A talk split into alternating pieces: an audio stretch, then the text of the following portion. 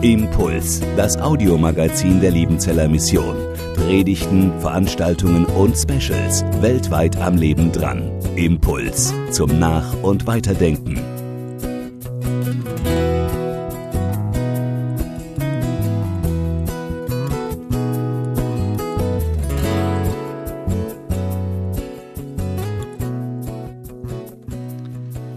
Einen wunderschönen guten Morgen.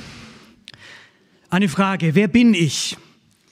Ich bin die erste Adresse für Nachrichten und Information. Mich gibt es 365 Tage im Jahr. Ich dauere 15 Minuten und bringe die wichtigsten News des Tages. Wer bin ich? Jawohl, da habe ich schon gehört, die Tagesschau. Zur Gewohnheit meiner Frau und mir gehört es, dass wir unseren Abend mit der Tagesschau ausklingen lassen, die 20 Uhr Tagesschau. Und ich weiß ja nicht, wie es dir aktuell geht, wenn du die Nachrichten schaust. Wenn die Bilder von Krieg und Terror und Leid und Not, zerstörte Städte, tote Menschen, schreiende Menschen so auf uns einprasseln und da vorbeiziehen an uns und ich weiß nicht, wie es dir geht wenn du das anschaust oder anschauen musst. Und ich glaube, in den Tagesschaus unserer Tage, da begegnen uns aktuell wirklich viel Schreckliches, viel Hass, großes Chaos. Und für mich sind die Bilder manchmal kaum zu ertragen. Am liebsten würde ich ausschalten und sagen, hoffentlich ist das gar nicht wahr. Die Grausamkeit, die Trauer, Not, Ungerechtigkeit und auch irgendwie die Hoffnungslosigkeit, die so eine Tagesschau mit sich bringt. Was ich sehe, klar, es erschüttert mich, es lässt mich traurig werden. Und nochmal die Frage, wie geht es dir mit diesen Bildern? Viele Menschen in unseren Tagen, die haben Angst, sie haben Sorge, sie sind stark verunsichert. Was kommt da? Was ist los in dieser Welt? Ja, und wenn diese dunklen Wolken der Bilder vorbeiziehen, dann frage ich mich schon, was hat das Ganze irgendwie zu bedeuten? Und wie ordne ich das ein? Und vor allem stelle ich mir die Frage, wann und wie greift Gott da mal ein? Und ganz ehrlich gefragt, wer regiert letztlich die Welt? Wer hat es im Griff? Oder ganz salopp gesagt, was ist nur los? Ich habe neulich auch einen Internetartikel gelesen mit dieser flapsigen Redewendung, wo es heißt, auf der Welt da ist der Teufel los. Auf der Welt da ist der Teufel los. Und diese Tatsache, dass auf der Welt der Teufel los ist, bringt uns automatisch in unseren heutigen Bibeltext, denn davon ist die Rede. Wir sind ja in unserer Schwarzbrotreihe damit beschäftigt, uns ähm, die Offenbarung etwas näher anzuschauen. Und das Thema ist der Christus in der Offenbarung. Und die heutige, das heutige Offenbarungskapitel ist keine Tagesschau, sondern vielmehr eine Himmelsschau. Eine Himmelsschau, die uns in Dimensionen hineinnimmt, die wir vielleicht, so, so ehrlich bin ich, vielleicht auch nicht ganz in der Tiefe erfassen lässt, was sie alles meinen. Und da verstehe ich auch nicht alles in diesem Text. Da gibt es Fragen, die sicher auch offen bleiben müssen. Aber wenn uns diese Himmelsschau jetzt vor Augen geführt wird, bin ich fest davon überzeugt, bleibt mehr übrig und kommt mehr rüber als Hoffnungslosigkeit, Depression, sondern dieser Text vermittelt uns Hoffnung, Zuversicht und stellt uns geistlich-himmlische Realitäten vor Augen und historische, heilsgeschichtliche Dimensionen, die wirklich enorm sind und die mir auch einen gewissen Deutungsrahmen geben, was in dieser Welt so alles los ist. Also es geht um die Himmelsschau und um Jesus Christus. Die Offenbarung bleibt und ist das Buch von Jesus. Es ist das große Trost- und Jesusbuch. Und ich lese uns jetzt Offenbarung 12, die Verse 1 bis 12 und da habe ich mir die Elberfelder Übersetzung ausgesucht für den heutigen Morgen. Es geht um die Frau, ihr Kind und den Drachen. Und ein großes Zeichen erschien im Himmel. Eine Frau begleitet mit der Sonne und der Mond war unter ihren Füßen und auf ihrem Haupt ein Kranz von zwölf Sternen. Und sie ist schwanger und schreit in Geburtswehen und in Schmerzen und soll gebären. Und es erschien ein anderes Zeichen im Himmel und siehe ein großer feuerroter Drache, der sieben Köpfe und zehn Hörner und auf seinen Köpfen sieben Diademe hatte. Und sein Schwanz zieht den dritten Teil der Sterne des Himmels fort. Und er warf sie auf die Erde. Und der Drache stand vor der Frau, die im Begriff war zu gebären, um, wenn sie geboren hätte, ihr Kind zu verschlingen. Und sie gebar einen Sohn, ein männliches Kind, der alle Nationen hüten soll mit eisernem Stab. Und ihr Kind wurde entrückt zu Gott und zu seinem Thron. Und die Frau floh in die Wüste, wo sie eine von Gott bereitete Stätte hat, damit man sie dort ernähre 1260 Tage. Und es entstand ein Kampf im Himmel. Michael und seine Engel kämpften mit dem Drachen und der Drache kämpfte und seine Engel. Und sie bekamen nicht die Übermacht und ihre Stätte wurde nicht mehr im Himmel gefunden. Und es wurde geworfen der große Drache, die alte Schlange, der Teufel und Satan genannt wird, der den ganzen Erdkreis verführt, geworfen wurde er auf die Erde. Und seine Engel wurden mit ihm geworfen. Und ich hörte eine laute Stimme im Himmel sagen, nun ist das Heil und die Kraft und das Reich unseres Gottes und die Macht seines Christus gekommen. Denn hinabgeworfen ist der Verkläger unserer Brüder, der sie Tag und Nacht vor unserem Gott verklagte. Und sie haben ihn überwunden wegen des Blutes des Lammes und wegen des Wortes ihres Zeugnisses. Und sie haben ihr Leben nicht geliebt bis zum Tod. Darum seid fröhlich, ihr Himmel, und ihr in ihnen wohnt, Weh der Erde und dem Meer. Denn der Teufel ist zu euch hinabgekommen und hat große Wut, da er weiß, dass er nur eine kurze Zeit hat. Wort des lebendigen Gottes. Wow, sage ich dazu nur. Wow, was für eine Himmelsschau. Offenbarung 12 ist das Zentrum der Offenbarung, mittendrin. Und mit diesem zwölften Kapitel kommt jetzt ein Einschub, ein etwas längerer Einschub, der die Kapitel 12 bis 14 umfasst. Man könnte auch sagen, es sind die Folgen der siebten Posaune, die hier Johannes sieht und beschreibt. Und zusammengefasst kann man sagen, hier sieht Johannes die Feindschaft des Satans, des Teufels gegen Gott und die gesamte Menschheit, aber vor allem auch in der Person des gesalbten Messias Jesus Christus, von Anfang an bis zur Endzeit. Und es wird uns gesagt am Anfang dieses zwölften Kapitels, dass Johannes ein großes Zeichen sieht. Und dieses Wort Zeichen ist sehr typisch schon für den Johannes. Das finden wir dann auch in seinem Evangelium. Das bringt also auch die beiden Schreiber schon zusammen. Und in dieser Himmelsschau gibt es jetzt drei Hauptfiguren, die uns vor unserem Auge dargestellt werden. Das ist einmal das Kind, die Mutter und der Drache. Und jetzt ist es wichtig zu wissen, das, was Johannes sieht und schaut, und es macht es kompliziert, ist es, dass er einerseits was Vergangenes sieht und er sieht aber auch Zukünftiges. Und es ist sehr schwierig zusammenzubringen, was ist jetzt vergangen, was ist Zukunft. Und er sieht eben Geschichtliches und er sieht Prophetisches. Und dann kommt noch eine ganz andere Ebene dazu. Er sieht Himmlisches und er sieht Irdisches. Und das sind verschiedene Dimensionen und Ebenen, die bei ihm wie so zu einem Brennglas oder in einem Brennglas zusammenkommen. Das macht natürlich die Auslegung besonders schwierig und auch herausfordernd. Aber wichtig ist zu beobachten und wahrzunehmen, das, was er sieht, wird vor seinem inneren Auge sichtbar. Er sieht das. Das ist keine neue Folge von irgendeinem Science-Fiction-Film, von Star Wars oder so, den er jetzt hier sieht und schaut, sondern das ist Realität. Das sind auch keine Gedankenbilder, sondern das ist reale Geschichte, die sich sozusagen im Lichte Gottes herdeutet. Und für die geistliche Deutung gibt es echt einen großen Spielraum. Ich habe mich da ganz gut eingelesen, aber einer hat mal geschrieben, die Auslegungsgeschichte dieses Kapitels füllt eine Bibliothek von Büchern. Na wunderbar, also da haben wir heute ein bisschen was zu tun, jetzt dieses Ganze uns auch anzuschauen. Und die christliche Auslegung hat sich seit der frühen Kirche, auch der alten Kirche, ganz intensiv mit diesem Kapitel 12 und auch 13 beschäftigt, weil es so zentral für sie war und schien. Mir ist nur eines wichtig, wenn wir jetzt auch diesen Text etwas näher anschauen und auslegen, so möchte ich ganz bewusst den Text innerbiblisch auslegen, das heißt mit Bezug auf das Alte Testament. Denn es gibt auch Ansätze, den Text so mit religionsgeschichtlichen Mythen und so weiter auszulegen. Ähm, das macht meines Erachtens keinen Sinn, sondern den Begriff, den Rückgriff auf das Alte Testament und viele dieser Bilder, diese Symbolsprache können wir uns vom Alten Testament her herleiten und damit auch verstehen. Im Zentrum aber dieses Kapitels steht, und da sind sich die Ausleger sehr einig, steht eben dieses Kind.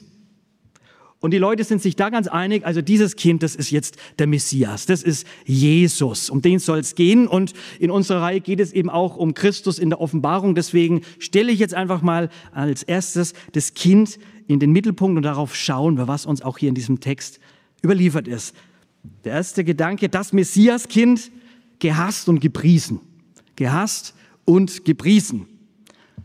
Und in diesen ersten Versen malt sozusagen Johannes ein historisches Gemälde. Und deswegen sind die ersten Verse eher so ein bisschen rückwärts gewandt und beschreibt die Vergangenheit und weniger die Zukunft. Und hier werden uns eindeutig Grunddaten aus dem Leben von Jesus überliefert. Und zwar seine Herkunft aus Israel. Es wird uns hier gesagt, dass das Kind von einer Frau geboren wurde über diese Symbolik der Frau, diese besondere Frau mit der Sonne begleitet und so weiter, wird wirklich sehr viel auch diskutiert. Ich komme dann am Schluss noch mal ein bisschen mehr auf diese Frau zu sprechen. Aber ich beginne mal mit dem, was nahe liegt und was viele auch in der Auslegungsgeschichte gemacht haben. Die haben gesagt, die Frau, na klar, wenn Jesus der Messias, dann ist die Frau natürlich die Maria, die Mutter von Jesus. Aber wenn wir den Text etwas weiter verfolgen, dann merken wir, dass es so eine endzeitliche Flucht von dieser Frau gibt und eine ganz große Nachkommenschaft, dann wird es ein bisschen schwierig, diese Frau jetzt auf eine Einzelperson zu deuten. Deswegen deuten viele Ausleger jetzt diese Frau auf Israel. Denn das Bild der Frau wird im Alten Testament ganz oft auch als Abbild für Israel gebraucht. Da könnte man jetzt viele, viele Stellen nennen. Deswegen die Frau als das Abbild des Volkes Gottes des alten Bundes. Das wird hier symbolisiert. Was lässt sich jetzt also auf dieses Kind sagen? Ja, das Kind, es wurde geboren. Ganz einfach, es wurde Mensch. Ja, geboren, so wissen wir das dann auch aus dem gesamtbiblischen äh, Zusammenhang von der Jungfrau Maria in Bethlehem. Das Kind, es war ein Jude. Jesus war Jude. Paulus unterstreicht es. Paulus sagt, Jesus war nach seiner irdischen Herkunft nach, stammte er von David ab. Und Johannes macht in seinem Evangelium auch deutlich und sagt, das Heil kommt von den Juden. Also die Herkunft des Messiaskindes ist also eine jüdische Abstammung. Und dann wird ein weiteres gesagt über dieses Kind. Dieses Kind ist ständig bedroht. Das Leben des Kindes ist von Anfang an bedroht. Da ist die Rede von diesem Drachen, der stellt sich vor die Frau hin, um das Kind, das sie bekommen soll, sofort nach der Geburt zu verschlingen versucht. Hier wird uns Christus, der Messias, auch als ein verletzliches Kind dargestellt, als ein bedrohtes Kind und vor allem als ein gehasstes Kind. Das sollten wir eigentlich ganz konkret an Herodes denken. Matthäus 2, in diesem Kindermord, der versucht hat, wirklich Jesus, den Geborenen, umzubringen. Und er hat viele, viele Kinder umbringen lassen. Ja, der Teufel gebrauchte Herodes mit seiner Feindschaft gegen das Jesuskind, so könnte man das sagen.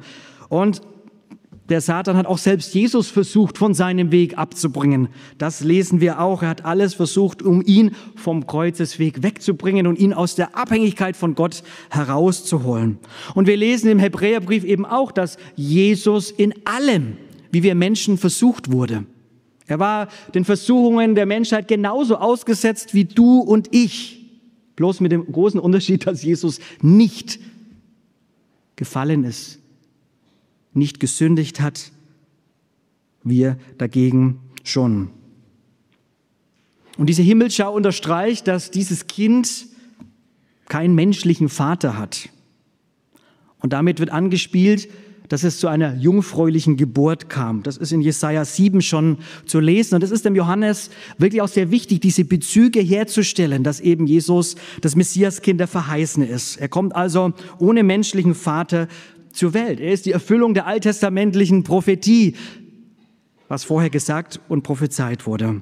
Und dann heißt es noch, dass dieses Kind, es wurde entrückt, und zwar vor den Thron oder zu Gott und zu seinem Thron da fehlt jetzt merkwürdigerweise so ein bisschen das Leben von Jesus dazwischen. Da ist nicht die Rede von Tod und Auferstehung. Mensch, das Zentrale, irgendwie hat das Johannes hier irgendwie in dieser Schau nicht für wichtig gefunden, es zu erwähnen. Entscheidend ist eben Anfang und eben die Erhöhung. Und das ist die Entrückung, die hier angesprochen wird.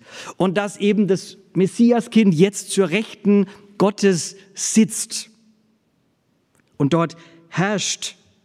Er ist zum Thron Gottes erhoben. Und das hat ein großes Gewicht, dass das Kind, das Jesus mit dem Vater regiert. Da wird schon Daniel 7 mit aufgegriffen. Und es zeigt uns, dass der Sohn in die Nähe des Thrones gehört. Die Engel in Offenbarung 4 und 5, die sind um den Thron nur herum. Aber Jesus, der Sohn, der ist auf dem Thron. Und das ist gewaltig. Er sitzt auf dem Thron selbst, da gelangt er hin. Das heißt, das Kind ist gleichzeitig auch Gott und es bekommt die höchste Stellung im Universum, denn der Thron ist in der Offenbarung immer die Kommandozentrale der Weltgeschichte. Alles muss am Thron Gottes vorbei. Auch das, was im Nahosten aktuell passiert. Jedes Schicksal, alles muss von dieser Kommandozentrale vor dem Thron Gottes vorbei. Paulus schreibt dann auch, er ist zur Rechten Gottes und spricht von Jesus und er vertritt uns. Also Jesus ist da ganz nah am Vater dran. Aber Johannes, es sieht auch sehr deutlich und sehr klar, dass es ein zukünftiges Reich gibt, eine zukünftige Weltherrschaft. Dort heißt es, und sie gebar einen Sohn, einen Knaben, der einmal alle Völker mit eisernem Stab weiten wird. Ja, das ist das Weihnachtsevangelium, das wir heute schon hören. Ähm, wir haben noch Weihnachten ein paar Wochen hin, aber immerhin, es ist das Weihnachtsevangelium in der Offenbarung. Und diese Formulierung ist ganz stark auch biblische Sprache. Wenn es hier heißt, ein Sohn wird geboren, das ist natürlich auch wiederum Jesaja 7, die Jungfrauengeburt. Und ein Psalm 2 wird hier erwähnt. Ganz wörtlich könnte man übernehmen, mit eisernem Stab magst du sie zerschmettern, wie Töpfergeschirr sie zerschmeißen. Also hier will nochmal ganz deutlich der Johannes zeigen, es ist eine Linie aus dem Alten Testament da. Und das Kind, es ist der Messias und es ist der zukünftige Weltenherrscher, mit dem wir es zu tun haben. Und es das heißt, er wird herrschen. Das griechische Wort für herrschen heißt eigentlich auch weiden, der Poimeno. Das heißt der, der, der herrscht und der weidet. Und das ist so beides. Da kommt die Fürsorge Gottes durch oder Jesu, weil er herrscht in seinem Herrschen. Er tut es fürsorglich, aber auch in Gerechtigkeit und Klarheit. Gerhard Meyer schreibt in seinem Kommentar, seine Herrschaft beinhaltet sowohl eine vollkommene Verlässlichkeit und Hilfe für alle Gläubigen als auch seine vollkommene Gerechtigkeit, die alle Feinde Gottes straft und ausschaltet. Das ist diese Herrschaft. Und diese Herrschaft ist eine endgültige. Sie wird nicht irgendwie von irgendeinem anderen mal abgelöst. Wir können sicher sein, die Herrscher dieser Welt, die Kim Jong-uns und wie sie alle heißen, die werden abgesetzt werden. Irgendwann wird es sie nicht mehr geben, so wie es auch einen Adolf Hitler nicht mehr gibt. Herrscher dieser Welt, sie werden abgesetzt, aber dieser Herrscher wird mit eisernem Stab und dieses eiserne Stab heißt, dass diese Regierung nie zerbrochen wird. Sie ist endgültig und sie ist auch universal über alle Völker. Das ist nicht irgendwie so etwas Lokales über eine Region, sondern sie ist universal. Und diese Herrschaft, sie ist real. Aber es ist auch noch eine Herrschaft, die heute irgendwie auch Teil, teilweise verborgen ist. Darum beten wir auch im Vater unser, dein Reich komme. Ja, er regiert, er ist da, aber wir beten trotzdem noch, dein Reich komme. Sichtbar. Es wird regiert. Das ist die Botschaft, die Johannes auch den verfolgten Christen damals, die unter Domitian gelitten, gelitten haben, eine schwere Christenverfolgung hatten. Das Bild, die Himmelsschau, das, was er sieht, er sagt, es wird regiert. Es wird auch heute regiert in einer Welt, die scheinbar aus den Fugen geraten ist. Und diese Formulierung, es wird regiert, die hat wohl Karl Barth gesagt, in einem seiner letzten Telefonate mit seinem Freund im Turneisen soll er am Abend vor seinem Tod angesichts der krisenhaften Weltenlage gesagt haben, nur ja die Ohren nicht hängen lassen, es wird regiert. Und ich möchte persönlich mal zusprechen, lieber Bruder, liebe Schwester, auch an diesem heutigen Morgen, es wird regiert vom Himmel, von diesem Messias-Kind, der zur Rechten des Vaters sitzt. Es wird regiert über deinem Leben, es wird regiert über dieser Welt, es wird regiert über den Nahostkonflikt, es wird auch regiert über die Missionsberggemeinde und die Liebenzeller Mission. Und die Herrschaft des Messias-Kindes zeigt sich auch daran, dass der Drache gestürzt ist. Das werden wir jetzt gleich als nächstes sehen. Und diese Herrschaft dieses Kindes zeigt sich auch, dass die Rettung und das Heil von diesem Kind gekommen ist. Dass es eine Befreiung gibt. Dass wir nicht dem Drachen ausgeliefert sind. Und diese Herrschaft zeigt sich auch in der Geschichtskraft, in der die Welt und die Geschichte zu einem Ziel kommt. Gott kommt zum Ziel mit dieser Welt und mit seiner Geschichte. Und diese Herrschaft kann man eigentlich nur besingen. Diese Herrschaft kann man nur bejubeln und diese Herrschaft kann man nur preisen. Das ist wie an der Weihnachtsgeschichte, wenn die drei Weisen zu dem Kind kommen, zu dem Messiaskind. Die einzig wahre Reaktion ist die auf die Knie und Anbetung, weil das das Kind ist. Und immer da, wo wir ins Anbeten, ins Danken und ins Jubeln kommen, da ist das Jesuskind irgendwo ein Stück weit auch in uns angekommen und macht sich in uns breit. Ja, dieser Klang dieses Siegesliedes taucht dann auch in den Versen 10, 11, 12 nochmal auf in so einem richtigen Hymnus. Aber wir schauen jetzt zu dem zweiten Aspekt der Himmelsschau. Der Satansdrache. Hm. Der Satansdrache besiegt und gestürzt. Also, als weiteres sieht Johannes im Himmel, nicht auf der Erde, im Himmel einen großen feuerroten Drachen. Sieben Köpfe mit Diademen. Gebhard Vogel hat ein Bild davon gemalt, ein Kunstwerk, man kann das mal so anschauen. Auch dieses Zeichen wird als ein Zeichen im Himmel genannt, weil es in seiner Bedeutung weit über das Erdengeschehen hinausreicht und man es letztlich nur vom Himmel aus deuten und verstehen kann. Wie wird dieser furchtbare Drache beschrieben? Wie sieht er aus? Vers 9 gibt es ein paar klare Angaben. Es ist die alte Schlange, der Teufel und Satan. Ja, die alte Schlange ist das typische Bild der listigen, giftigen Verführerin, die uns natürlich auch an den Sündenfall erinnert, 1. Mose 3, wo Adam und Eva dahingehend verführt werden, Gott nicht zu vertrauen und Gottes Wort in Frage zu stellen. Teufel heißt griechisch Diabolos und bedeutet, ja, Durcheinanderbringer. Verleumder, Verkläger. Ja, und der Satan ist der große Widersacher Gottes. Und dann gibt es noch viele andere Stellen im Neuen Testament, die uns diesen Drachen oder Satan beschreiben. Er ist der Vater der Lüge. Er ist der Mörder von Anfang an oder der brüllende Löwe oder eben auch er verstellt sich als der Engel des Lichts. Also viele Beschreibungen. Und dieser Drache, er wird feuerrot beschrieben, das beschreibt seine höllische Bosheit sein schreckliches Wesen und sein Name ist Programm. Das gilt für den Satan, den Teufel und den Drachen.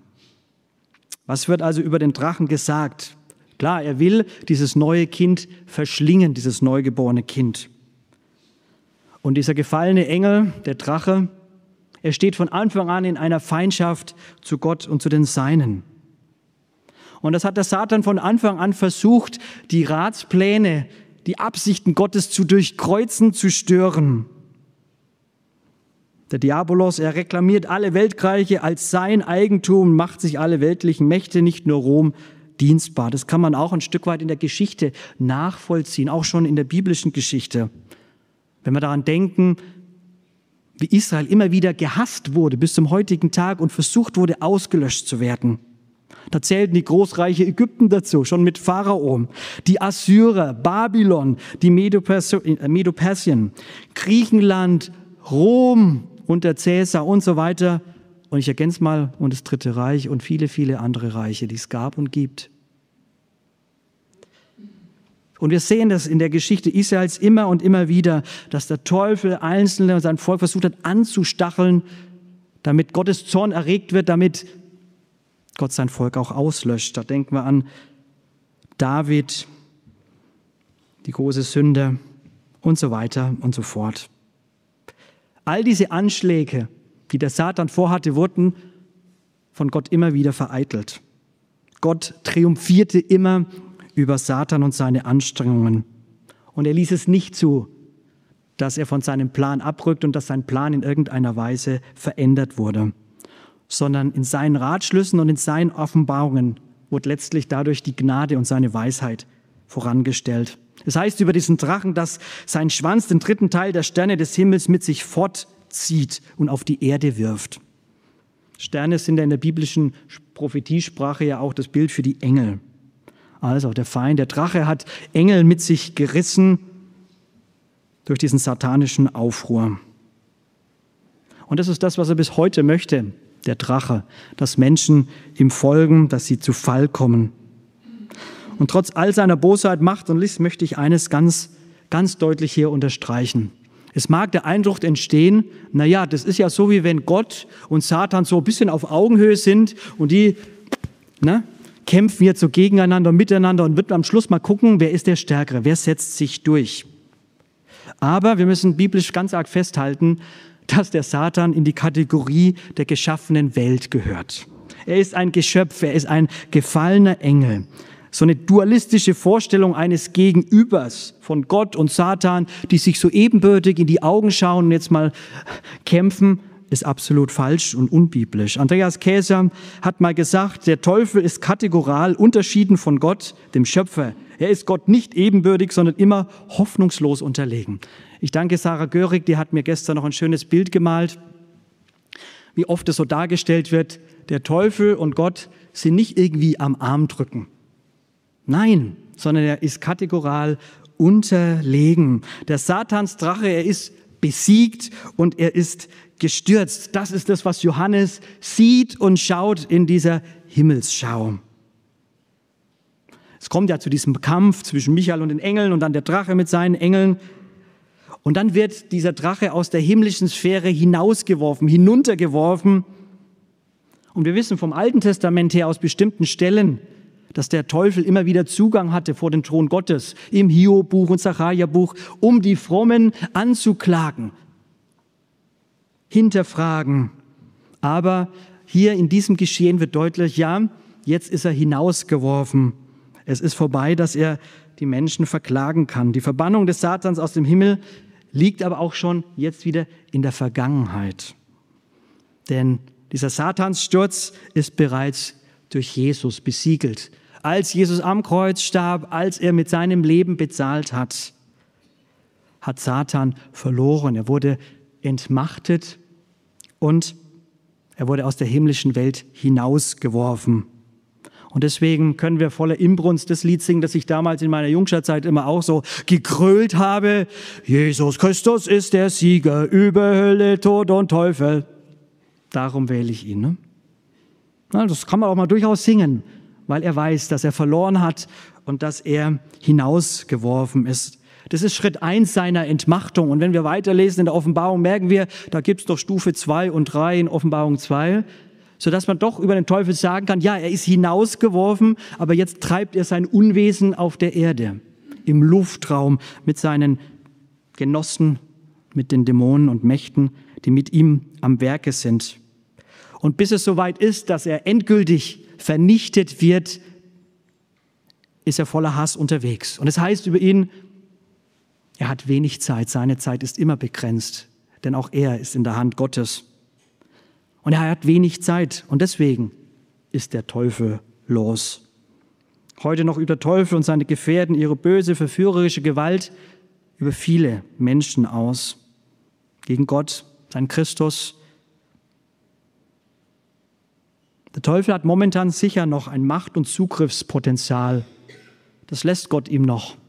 Er kann noch eingreifen, er kann uns noch verführen. Und wenn ich an unseren Missionsdienst in Papua-Neuguinea zurückdenke, dann war mir das auch immer wieder sehr vor Augen und es mitzukriegen, wie der Teufel Menschen in seinen Bann nimmt, wie Menschen geknechtet sind und unfrei sind, in Angst leben. Und wenn man es dann erleben darf, dass Menschen frei werden durch das Lammesblut, durch die Vergebung von Jesus, dann kann man nur jubeln und mitschreien. Aber das Anliegen des Teufels ist immer die Bindung auf ganz unterschiedlichen Ebenen. Und ich glaube, die Tagesschaus unserer Tage spiegeln genau das wider, wenn wir da hineinschauen, dass der Teufel los ist. Deswegen sollten wir nicht erschrecken. Es verläuft alles unter Gottes Regie. Und in allem gilt, ist Gott für uns. Wer kann wider uns sein? Römer 8. Wer will die Auserwählten Gottes beschuldigen? Weder Tod noch Leben, weder Engel noch Gewalten noch Mächte, weder der Drache, die Schlange, weder können uns von der Liebe Gottes scheiden, die in Jesus Christus ist. Ist das Hoffnung? Macht das Mut? Mehr als die Tagesschau hoffentlich. Was für ein Trost, was für eine Ermutigung. Martin Luther gibt uns in diesem Zusammenhang einen sehr wertvollen Rat. Wir haben ja jetzt Reformationswoche, dann muss man was von Martin Luther bringen.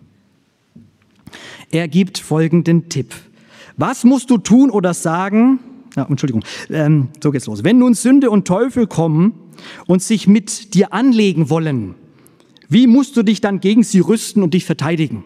Also er weiß um diesen Kampf, ja, der Teufel kommt und er sagt dann, wie, was musst du tun oder sagen, um sie, den Teufel und seine Gesellen fortzujagen? So musst du es machen. Wenn die Sünde kommt und dich anklagt und sagt, dies und das hast du getan, wo willst du nun bleiben?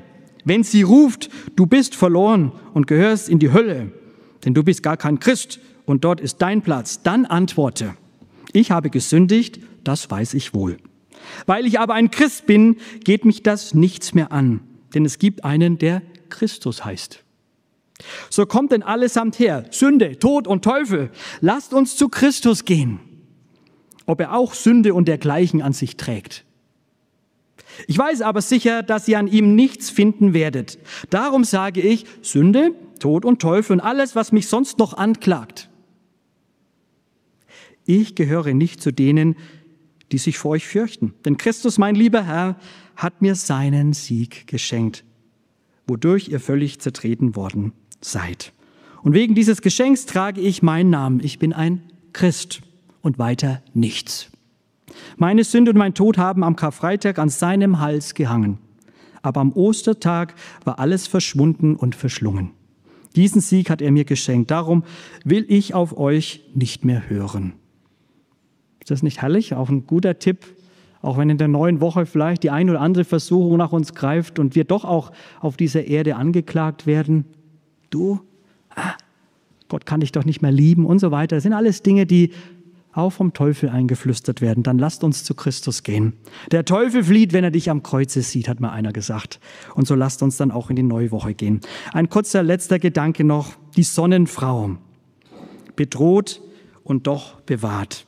Ich habe ja bereits eingangs erwähnt, dass ich, dass die Frau in einem, äh, nein, dass der Drache auf die Frau es abgesehen hat und ihr Kind. Und ich habe die Frau in Bezug auf das Messiaskind auf Israel gedeutet, was durchaus legitim und auch richtig ist. Aber Johannes sieht auch hier im Fortlauf des Kapitels auch die Zukunft. Er hat ein prophetisches Element damit drin, die Zukunft. Und deswegen muss man auch die Frau nicht nur auf Israel her sehen, sondern eben auch das neue Bundesvolk mit hineinnehmen. Denn für Johannes fließen unter dem Gesichtspunkt des wahren Israel immer das Gottesvolk des alten Bundes und des neuen Bundes zusammen. Für den Messias gibt es nämlich keine zwei Völker, sondern eben nur ein Volk. Deshalb symbolisiert die Frau das Gottesvolk aus dem alten und neuen Bund. Und über diese Frau schreibt Johannes, die Frau selbst floh in die Wüste. Dort hatte Gott einen Ort für sie bereitet, an dem sie dann 1062 Tage lang mit allem Nötigen versorgt wurde. Und Vers 13, und als der Drache sah, dass sie auf die Erde geworfen war, verfolgte er die Frau, die das männliche Kind geboren hatte. Und es wurden der Frau die zwei Flügel des großen Adlers gegeben, damit sie ernährt wird eine Zeit und eine Zeit und eine halbe Zeit fern vom Angesicht der Schlange. Es geht hier also um diese Feindschaft, die Feindschaft des Drachen gegen das Kind, sondern auch um die Feindschaft des Drachen gegen die Leute, die Gott lieben, die ihn fürchten und die ihm vertrauen. Alle, die sich zum dreieinigen Gott halten, sollten wissen, dass sie auch unter dem Fadenkreuz des Teufels stehen. Die Menschen, die Gott befolgen, seine Gebote befolgen und sich zur Botschaft von Jesus Christus bekennen, ja, sie stehen unter dem Angriff des Teufels, aber noch viel wichtiger, und das ist die Ermutigung, sie stehen unter dem Schutz des lebendigen Gottes. Das ist dann die Sonnenfrau. Sie ist bewahrt.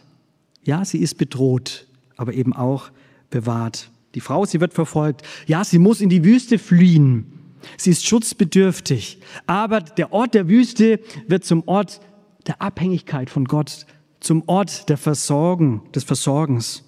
Und das erleben Menschen immer wieder, auch in der allergrößten Anfechtung, dass Gott die Seinen festhält, bei ihnen ist. Der Zielpunkt in Offenbarung 12 ist daher ganz klar, Gott, er bewahrt seine Gemeinde, seine Leute. Er hilft den Seinen auf wunderbare Weise, immer und immer wieder, auch angesichts dessen, dass auf der Welt der Teufel los ist. Darauf können sich die Glaubenden zu aller Zeit verlassen. Und da steckt ein unerschütterlicher Trost für uns alle drin, auch für die damals verfolgten Christen im römischen Reich. Es betrifft aber auch die Menschen, die heute unter einer antichristlichen Verfolgung leiden müssen. Open Doors hat erst jüngst die aktuellsten Zahlen herausgegeben. Es sind gerade 360 Millionen Glaubensgeschwister, die um eben ihres Glaubens willen auf dieser Erde verfolgt werden. Nicht alle, muss man sagen, werden von Gott bewahrt. Manche gehen auch als die Märtyrer, als die Blutszeugen in die Geschichte ein, auch wenn sie äußerlich nicht bewahrt geblieben sind. Der Herr hat ihr Inneres bewahrt. Und die Offenbarung macht es sehr schön deutlich, diese Blutszeugen stehen am Ende auf der Seite des Siegers, bei Gott. Dort empfangen sie die Krone des Lebens und Gott wird zu seiner Zeit für die Gerechtigkeit sorgen, die es notwendig hat, weil er der Weltenherrscher und auch der Weltenrichter ist. Von daher die Ermutigung dieser Himmelsschau für diesen heutigen Morgen. Als Gemeinde Gottes sind und bleiben wir im Leben wie im Sterben in Gottes Hand. In Gottes Hand. Auch wenn wir keine Verheißung dafür haben, dass Leid und Schmerz oder Kummer uns erspart bleiben. Aber trotzdem, wir sind Gehaltene. In Offenbarung 1 wird uns nochmal auf wunderbare, schöne Weise gezeigt, dass die sieben Sterne in der Hand des Menschensohns sind. Und der Menschensohn ist Christus. Und die sieben Sterne stehen für die Engel der Gemeinden. Ihre Ältesten samt die Gemeinden sind sozusagen in der rechten, ausführenden Hand des Menschensohns. Was ist das für ein starkes Bild?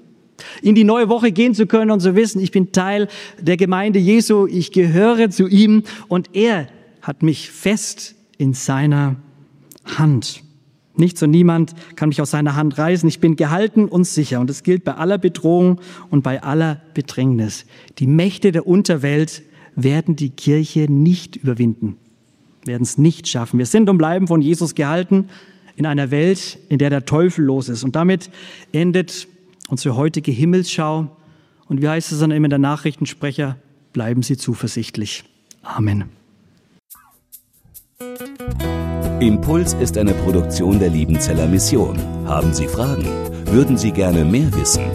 Ausführliche Informationen und Kontaktadressen finden Sie im Internet unter www.liebenzell.org. Die Liebenzeller Mission produziert ebenfalls das Fernsehmagazin Weltweit am Leben dran. Informationen zur Sendung und zum Empfang gibt es unter www.weltweit-magazin.de.